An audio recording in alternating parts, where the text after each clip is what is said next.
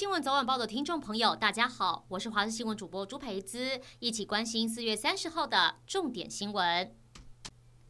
诺富特防疫旅馆在昨天确诊了第一例的防疫旅馆人员，昨天晚上紧急扩大采检，今天又在新增三例本土个案，通通都是诺富特旅馆的员工，分别是两个防务人员，一个餐厅人员。中央流行疫情指挥中心昨天没有办法判定是不是旅馆群聚，指挥官陈时中今天拍板，由于现在累计有四个案例，确实是一起饭店群聚感染事件，后续是否与华航机师有关，就必须要看病毒定序来确定。平东市和生路上，一辆载运瓦斯的小货车绿灯起步时，车上的瓦斯桶疑似没有绑紧，掉到大马路上，行驶经过的车辆差一点闪避不及撞上去，非常危险。澎湖县马公市有七辆机车起火燃烧，火势相当猛烈，一度延烧到一楼门窗。消防队员紧急疏散分租套房里面的十个人，当中四个人呛伤送医，还好都没有生命危险。从监视器画面看，当时机车起火并没有人靠近，详细原因还有待调查理清。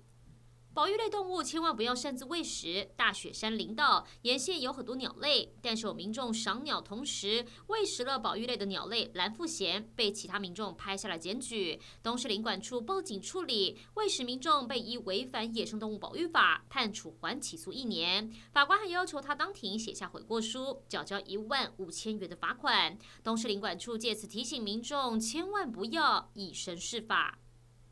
台中市清水区嘉阳高中一个十六岁的女高中生，早上七点多在校门口被公车撞死。校方说，当时女学生和其他学生正要过马路，一辆巨业客运公车却闯红灯，当场把女学生碾过，送医后没有救回来。女学生的爸爸做完笔录，走出警局接受访问，非常难过。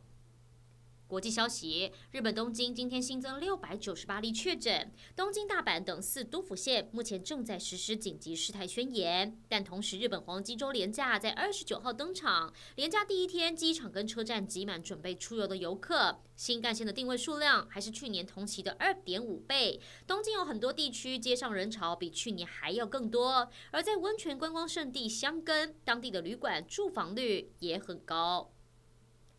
美国总统拜登在今年的一月二十号正式宣誓就职，如今是已经上任一百天。回顾在竞选时期，拜登是好几次批评时任总统川普的防疫政策，两人更针对气候、难民的问题唇枪舌剑。拜登主张要重返巴黎气候协定，投资绿能产业，照顾非法移民孩童，同时喊出要在执政百日内为美国人施打一亿剂的新冠疫苗。如今就任满一百天，各界都在检视他的施政成果。